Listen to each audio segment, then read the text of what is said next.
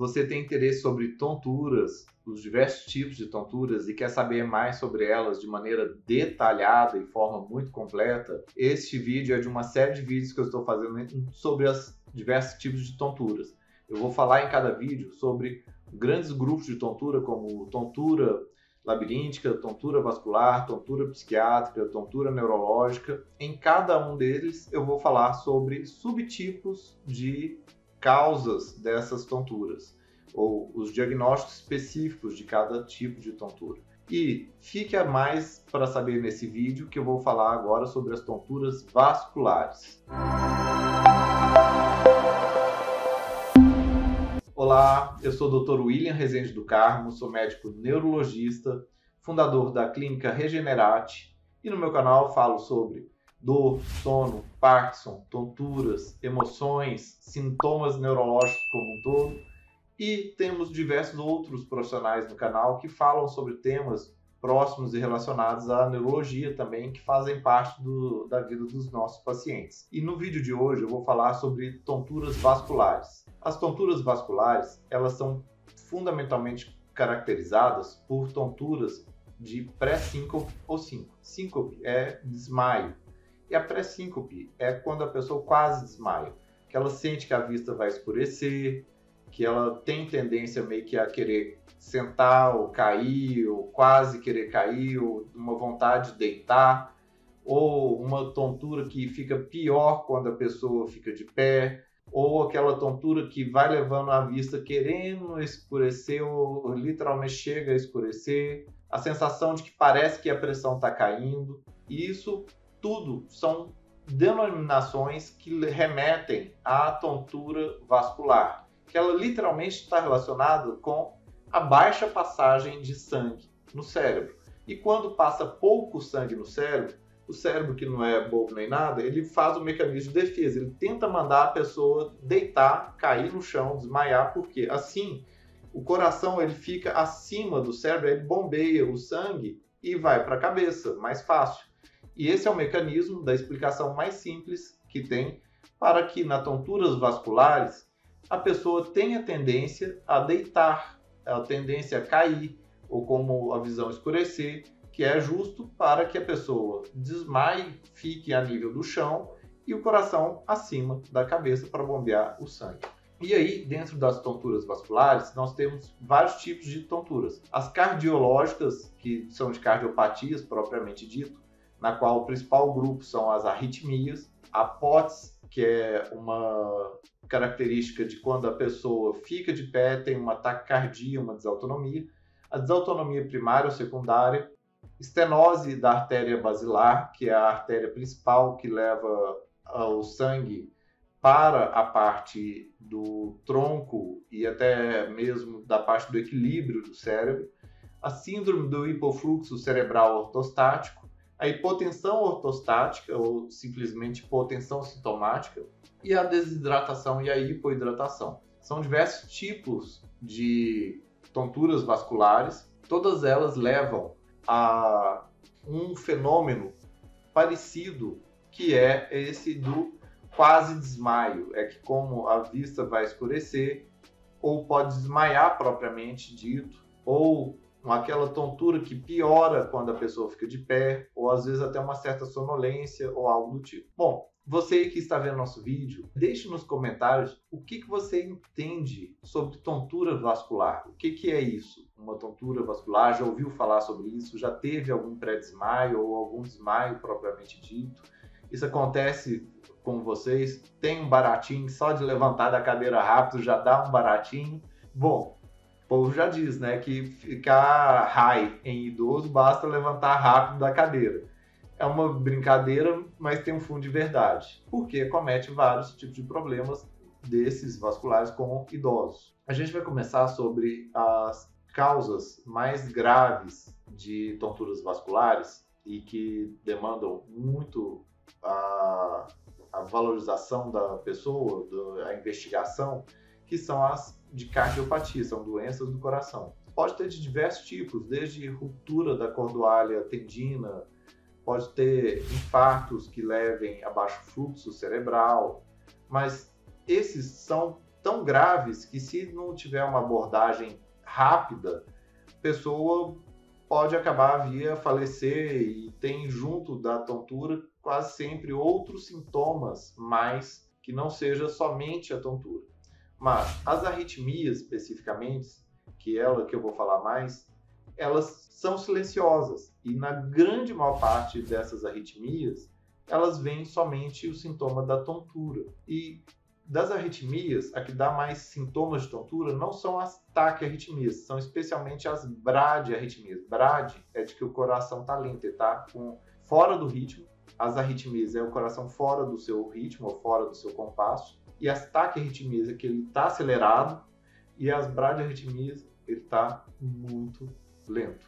E as bradiarritmias, elas levam a baixa passagem de sangue no cérebro, um hipofluxo cerebral, e os sintomas vão desde uma tontura, que é até uma tontura leve, até um, um desmaio propriamente dito, que pode ser uma perda de consciência. E pode ter várias coisas nesse meio aí, desde uma tontura leve até um desmaio, que é uma tontura mais grave, com quase desmaio, ou uma tontura com desmaio que leva até uma fenômenos do corpo de contração que le lembra uma convulsão em pontos mais graves, mas a sintomatologia mais comum, porque uma bradiarritmia não surge do nada, ela não é aguda, ela vai se desenvolvendo, ela vai piorando, vai ter uma degeneração do nó sinusal que manda o ritmo cardíaco e isso vai levando a pessoa a ritmos cardíacos cada vez mais baixos e ela vai sentindo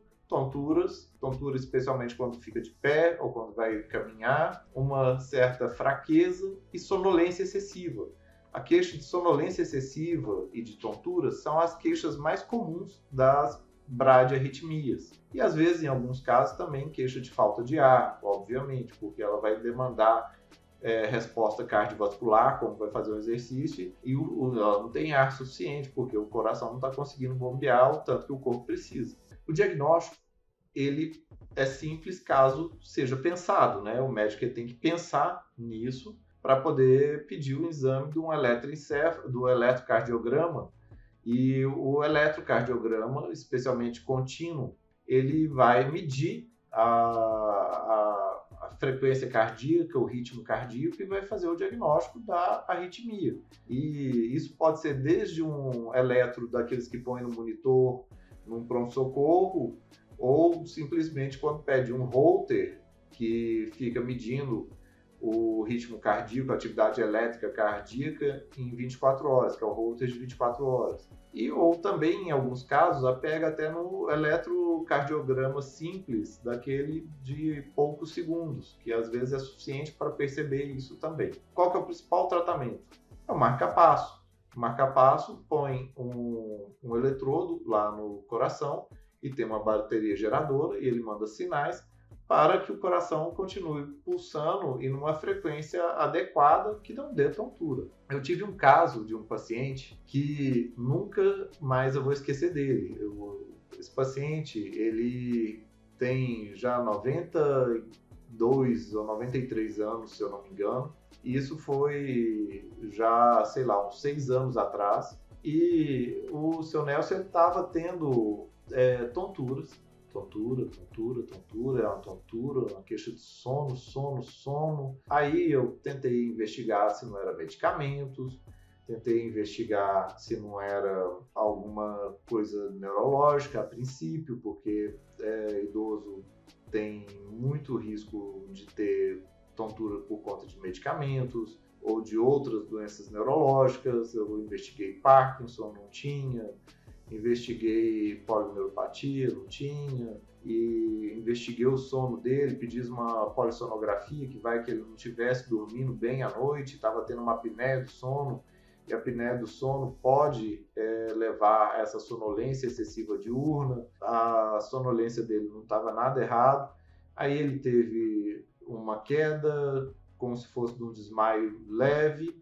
E aí eu fiquei muito preocupado que eu falei, seu Nelson, isso está muito estranho, seu Nelson. Tá, tontura está muito persistente a gente não está achando nada. Eu vou querer que você vá para o pronto-socorro e lá a gente vai investigar melhor, talvez até ficar internado. Aí seu Nelson foi para o pronto-socorro, foi lá para o hospital e aí, pouco tempo depois, o médico lá do pronto-socorro me liga falando: olha, seu paciente está com arritmia e é uma bradiarritmia. Ele chegou aqui no pronto-socorro e teve até uma pseudocrise convulsiva, que lembra uma crise é, convulsiva, e uh, ele estava monitorado, era fazendo baixa, baixíssima frequência cardíaca, e ele fez isso na minha frente. Eu, poxa, tá feito o diagnóstico, não tem dúvida é, tá tendo tontura devido à bradicardia, não deu outra. Ele implantou o marca-passo, pronto, acabou. Acabou o, as queixas de tontura do seu Nelson. E melhorou a sonolência dele também, acabou a queixa de sonolência que ele tinha durante o dia. E tá ainda firme e forte, vindo com a bengalinha dele aqui no consultório, todo independente e seguindo vida da maneira maravilhosa teimoso, como sempre, mas muito bem. E essa é uma das causas de tonturas que são de causas graves, porque pode levar a pessoa até mesmo à morte ou sintomas neurológicos irreversíveis, caso não seja detectada a tempo e seja tratado da forma correta. Você que viu sobre as tonturas vasculares, sobre arritmias, escreva nos comentários se já teve alguém que conheceu que teve algum tipo de arritmia, levou a tonturas, como é que foi a história. Próximo tipo de tontura vascular é a POTS, é postural ortostática e taquicardia síndrome. É a postura ortostática, que é de pé, que leva uma taquicardia e é uma síndrome, porque é mais do que só a taquicardia. Então, a POTS é definida por um aumento da frequência cardíaca anormal quando a pessoa fica de pé e que isso vem com outros sintomas, tipicamente tontura. É uma desordem do sistema nervoso autônomo, que é um tipo de desautonomia e que leva a pessoa às vezes ter uma gama de outros sintomas que não só ataque mas a definição precisa dela é quando a pessoa fica de pé, ela está com sentada ou deitada, por exemplo, está com uma frequência cardíaca lá de 80, aí ela fica de pé, a frequência cardíaca dela já vai para 110 ou mais, tem que ter um aumento maior ou igual a 30 BPM, tem que ter um acréscimo de 30 na frequência cardíaca em 10 minutos ou mais de postura ereta, ou seja, aumenta a frequência cardíaca e permanece. Isso pode ser visto no tilt test, que é o teste da mesa inclinada, que a pessoa fica deitada amarrada na mesa e vai inclinando a mesa e deixando em determinadas posições até que apareça essa frequência cardíaca aumentada na inclinação da mesa. Isso pode ser feito o tilt test ou também aparecer só no, na manobra postural, que é quando o médico faz no próprio consultório, medindo a frequência cardíaca continuamente, deixa o paciente deitado alguns minutos depois senta, põe ele de pé e vai mantendo ele de pé, medindo a frequência cardíaca e a pressão dele também. Essa taquicardia já uma tentativa de resposta anormal do sistema imune para tentar compensar o baixo fluxo sanguíneo no cérebro, só que não está dando certo, porque ainda assim o, fluxo sanguíneo não está passando corretamente e a pessoa tem a tontura quando ela está de pé, quando ela está em ortostatismo. Quando tem a tontura quando ela está de pé junto com a taquicardia e quando ela deita e melhora isso, é mais um sinal de reforço para o diagnóstico de hipótese. Tem que ter isso junto numa ausência de alguma condição que cause os sintomas e que melhor explique a condição, como por exemplo alguns medicamentos que podem dar uma taquicardia anormal no próprio paciente. E eu tenho um caso de um paciente que é, veio um, ele acabou desenvolvendo POTS e outras autonomias junto, que foi um caso muito grave. Esse paciente, 40 anos de idade, ele teve uma dissecção da carótida esquerda dele, que levou à obstrução completa da carótida, por uma sorte absurda, assim, é uma coisa divina. O cérebro ele conseguiu a irrigação do cérebro direito passar totalmente no cérebro esquerdo e ele não teve nenhum AVC, só através de colaterais patentes e competentes ele manteve todo o fluxo cerebral do cérebro esquerdo dele funcionando perfeitamente. Então, mesmo que a carótida esquerda dele tenha ficado totalmente fechada, o cérebro não faltou sangue no cérebro esquerdo dele. Ele estava nos Estados Unidos, estava lá é, estudando em Harvard, ele teve que parar, veio para o Brasil, fez o tratamento todo, a artéria foi desobstruindo, desobstruindo, desobstruindo, depois ela ficou totalmente aberta, normalmente, ficou um pseudoaneurisma na parede dessa carótida, só que depois disso ele começou a desenvolver uma fadiga crônica, ele estava fadigado, fadigado, fadigado, ele não conseguia ficar de pé, ele tinha que ficar só deitado, só deitado e muito sono, muito sono. Ele ficava de pé e queria deitar e dormir de novo, muito cansado para tudo.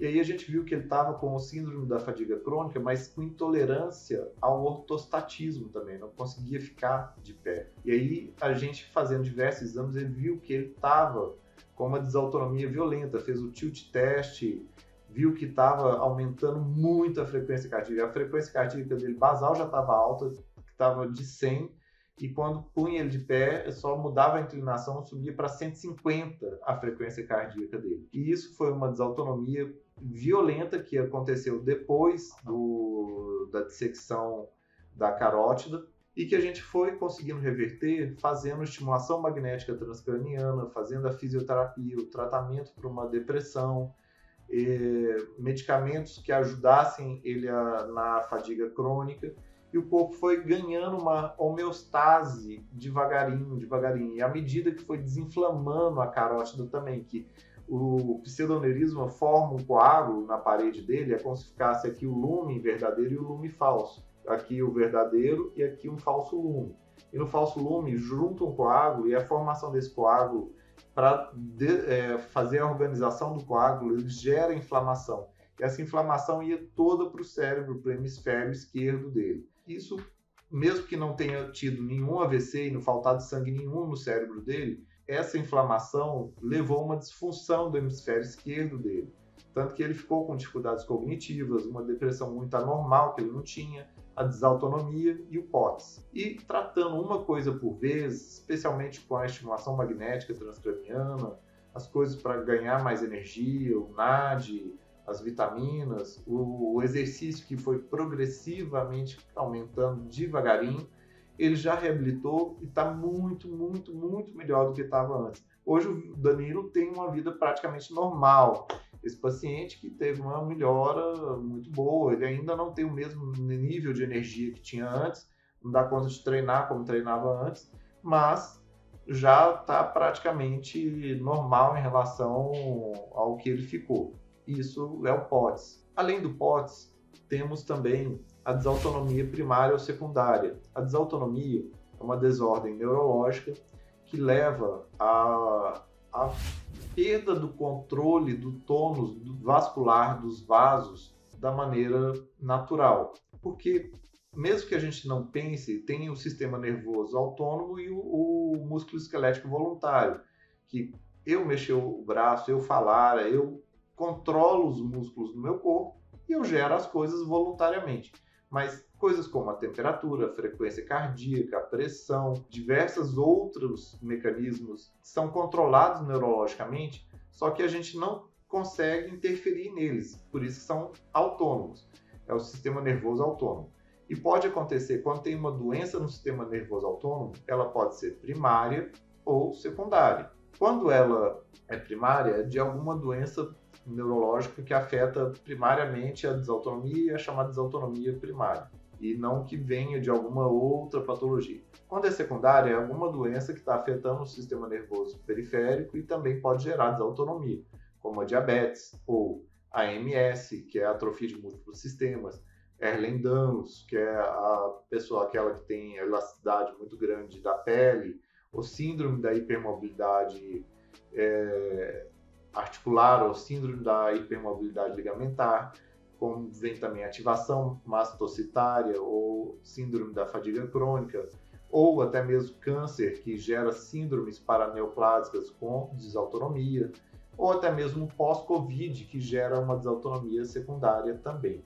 E a desautonomia faz que o controle de fluxo o controle dos vasos, dos vasos estarem abertos ou fechados, junto com a pressão arterial e com a frequência cardíaca, para garantir a correta passagem de sangue no cérebro, não fica correta. E aí se demanda mais passagem de sangue no cérebro, como ficar de pé, ou ficar de pé mais tempo, ou fazer algum tipo de manobra, como agachar, ficar agachado um tempo, depois levantar subitamente. Isso tudo pode levar a um déficit transitório de sangue no cérebro, porque o sistema nervoso autônomo não está adequado o suficiente para mandar fazer as correções que tem que é, fazer em tempo real, na velocidade correta, para que mantenha o fluxo sanguíneo adequado no cérebro. Estudos são desautonomias. Ainda no tema da passagem de sangue no cérebro, das tonturas vasculares, podemos ter a estenose da artéria basilar. A estenose da artéria basilar, a artéria basilar, ela passa aqui atrás no, na parte cervical, ela vem aqui, a gente tem as duas carótidas que estão aqui pela frente, que é onde a gente mede a frequência, mede o pulso na pessoa. São dois vasos arteriais muito grandes e tem a artéria basilar que vem aqui por detrás e que faz, faz a irrigação do cerebelo, do tronco, lobos temporais e que ela sim está muito relacionada com a questão da tontura, especialmente tontura de ficar de pé e a vascularização do centro autonômico do, do cérebro. Se tem uma estenose, estenose é o quê? Isso é um vaso normal, ele forma um, uma placa dentro do vaso e ele fica muito fino. Se ele fica muito fino, o sangue não passa direito nele. E, e isso pode ser por uma placa de gordura, uma placa calcificada, ou até mesmo um crescimento anormal da musculatura do vaso, ou um tumor, qualquer coisa que faça ter a diminuição do, do lumen do vaso, que seria o calibre do vaso, ele fica pequenininho, fica achatado, ele fica igual quando tem uma mangueira e você aperta a ponta dela e só passa um fluxozinho, só um, um pouquinho, ele passa bem rápido, mas passa pouco. Ele passa com pressão, mas ele passa pouco. E se passa pouco, e quando demanda mais desse sangue, ele não vem. Então, fizeram estudos e viram que em 34 casos de pacientes com estenose de basilar, já documentada através de arteriografia, 44% desses pacientes tinham sintomas de tontura.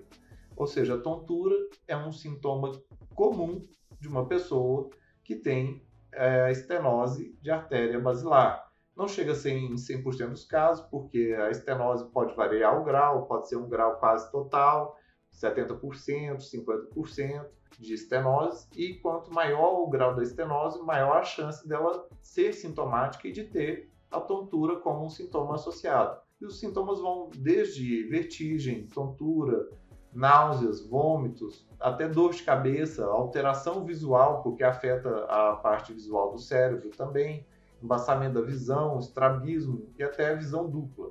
Por quê? Isso tudo está relacionado com a parte em onde a artéria basilar irriga. Então, além da tontura, pode vir outros sintomas associados, como sintomas visuais, como dor de cabeça, náuseas, vômitos e até alterações do movimento dos olhos também pode acontecer da pessoa ter alterações súbitas da marcha, como uma pessoa que tem ataxia, que tem uma incoordenação da marcha, com a dificuldade dela andar ou ficar de pé, e tipicamente até uma alteração de consciência ou sonolências de início súbito também, por causa de estenose da artéria basilar. Como que a gente suspeita e faz esse diagnóstico?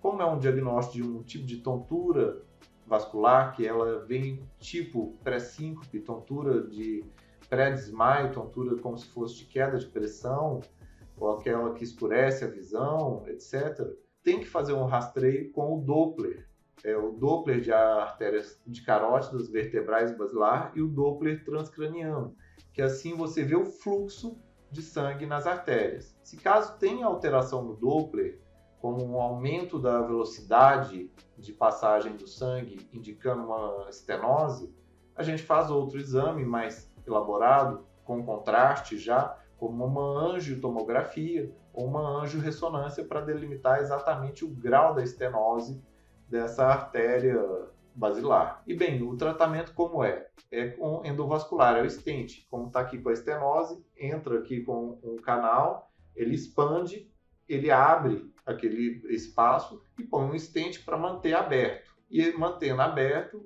volta o sangue a fluir normalmente. Mas tem que ser em casos muito, muito selecionados, porque a artéria basilar ela tem diversos raminhos que saem diretamente da artéria basilar, que são minúsculos e que podem, com a abertura do stent, formar microêmbolos e gerar AVCs com esse, com esse procedimento.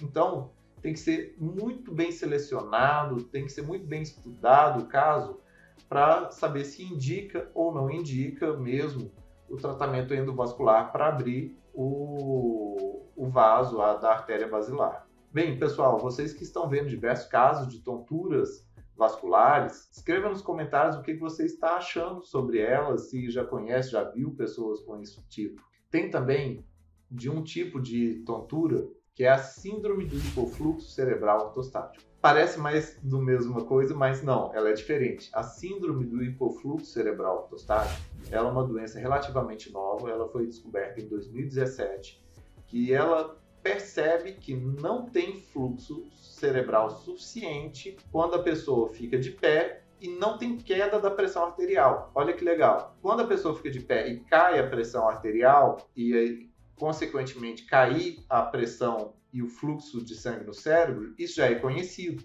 isso já está muito bem documentado, isso já é a tontura da hipotensão ortostática.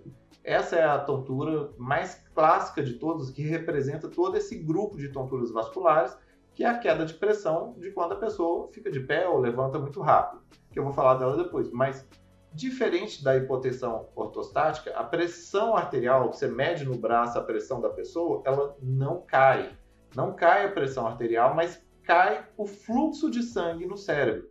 E como é que detecta isso? Detecta isso medindo a pressão arterial continuamente e junto medindo o fluxo sanguíneo do cérebro com o Doppler transcraniano. Você põe o Doppler transcraniano na artéria basilar e a pessoa fica deitada, você mede a pressão arterial dela e o fluxo sanguíneo da artéria basilar, que vai estar tá normal, a pessoa está bem. Senta ela, mede o fluxo sanguíneo da artéria basilar e a pressão, e aí já pode ter até uma queda, e a pressão arterial está mantendo. A pessoa fica de pé, cai mais ainda o fluxo da artéria basilar no Doppler transcraniano e a pressão se mantém e após cinco minutos ainda mantém essa queda da pressão do fluxo, mantém a queda do fluxo no Doppler transcraniano e a pressão continua normal. Então, esses são para casos que a pessoa tem ainda tonturas de baixo fluxo cerebral ortostático, mantendo a pressão arterial da mesma maneira. O tratamento está relacionado em aumentar a abertura dos capilares e aumentar o fluxo de sanguíneo capilar no cérebro. Que esse é um processo desautonômico na qual nos microvasos, os microvasos eles fecham e continuam fechados. E por isso o sangue não está passando bem. Tem é, estudos já chineses com a ginkgo biloba que nesses casos ela consegue abrir os capilares que estão dificultando a passagem de sangue no cérebro naquela região, especialmente quando fica de pé. Também tem estudos que mostrou que pequenas doses de álcool também abre a, mi a microcirculação capilar, que pode ajudar, mas o álcool não pode ser usado como uma prescrição médica, né? Mas ele, que ele abre, ele abre sim também a microcirculação cerebral. Bom, a hipotensão ortostática é aquilo que eu falei, é aquilo quando a pessoa fica de pé e tem uma queda de pelo menos 20 milímetros de Hg na pressão, a pessoa estava com é, pressão de 14, fica de pé, cai para 20 da pressão sistólica e tem junto sintomas de tontura. Ou em quem é hipertenso tem que ter uma queda maior que 30 para poder ser verdadeiramente uma hipotensão ortostática. E isso tem que durar por pelo menos 3 minutos após ela ficar de pé. E aí a gente faz a chamada manobra postural, que é medir a pressão arterial com a pessoa deitada, sentada de pé imediatamente e de pé após 3 e 5 minutos. Quando a gente mede essa pressão, e vê que ela caiu e permaneceu baixa essa pressão, isso significa que ela está tendo uma hipotensão ortostática e que isso é relevante, isso é preocupante, isso leva a pessoa a ter tonturas e até desmaios e muito significativos. Várias condições, várias doenças e desautonomias podem levar a essa síndrome, até mesmo excesso de medicamentos, alguns medicamentos, medicamentos para Parkinson, medicamentos antipertensivos, é, diversos tipos de medicamentos, alguns medicamentos antidepressivos, podem facilitar da pessoa ter hipotensão ortostática. Como é uma, uma coisa de múltiplas causas, faz parte do médico saber investigar corretamente o que está levando a essa hipotensão ortostática. E por último, mas não menos importante, tem também a desidratação e a hipoidratação. Sim, de simples. Igual já ouviu falar que tem motor que bombeia água, que está é, rodando com baixa pressão de água, que tem pouca água simplesmente porque te, tem pouca água. Isso também pode acontecer com a bomba vascular do nosso corpo, que é o coração, que está bombeando sangue, mas tem pouco líquido, literalmente tem pouco líquido, pouca água. E isso pode acontecer em pessoas desidratadas ou hipoidratadas. O hipoidratado que é mais difícil de perceber porque ele não está francamente desidratado ele não está com toda aquela sintomatologia de olhos secos, boca seca, olho fundo, pele desidratada, como é de uma pessoa desidratada, mas ele está hipoidratado. Eu tive um caso que foi muito legal, que é um caso de um paciente que já estava com a tontura há seis anos, seis anos de tontura, ele já tinha passado em todos os otorrinos que você imaginar, é um paciente que tem condições, tem uma condição financeira muito boa, ele pôde passar nos hospitais mais tops que você imaginar, com todo médico renomado que ele quis e tem alcance, passou com otoneurologistas, com neurootologistas, neurologistas, otorrinos, cardiologistas e nada, ele tinha feito um caminhão de exames, todos os exames que poderiam ser feitos para a tontura tinham sido feitos, exames de sangue, exames cardíacos, Doppler, é, de carótidas vertebrais, Doppler transcraniano, viu arritmias, fez ressonâncias, fez de tudo que tem direito e que pode ser feito para investigar tontura. E nada, nada. Ele tinha que tomar todos os remédios de tontura, todas as beta-estinas, é, flunarizina, antidepressivo, nada de melhorar essa tontura dele. E aí eu investigando ele, fazendo a investigação, vendo coisas de exercício, alimentação, hábito urinário, ele falou, eu vou pouco no banheiro. Eu, que? Um senhorzinho de 80 e tantos anos vai pouco ao banheiro? Não, me conte mais sobre isso. Aí eu vi falando que vai pouco mesmo e faz pouco xixi. Aí eu fiquei preocupado, eu quis, não, eu quero que você faça um diário miccional e um diário de hidratação, que vai anotar tudo que você está eh, tomando de líquido no, por três dias e tudo que você faz xixi em três dias.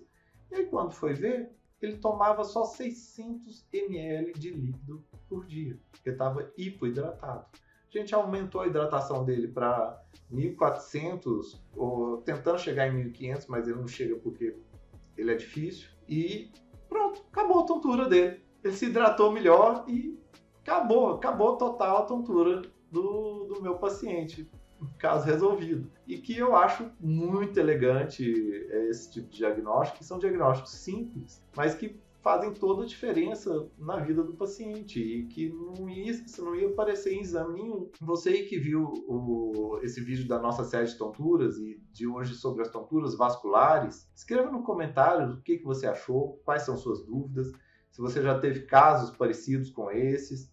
Se você lembrar de uma pessoa que tem algum tipo de tontura, que basta levantar rapidinho da cadeira que já fica é, pronto para uma rave, já dá aquela tontura de quase desmaiada, vista escurece, dá barato.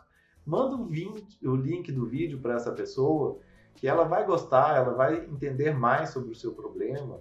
E compartilhe. Compartilhe porque quanto mais compartilhado, quanto mais o conhecimento é compartilhado, melhor para todos. Um abraço e até mais.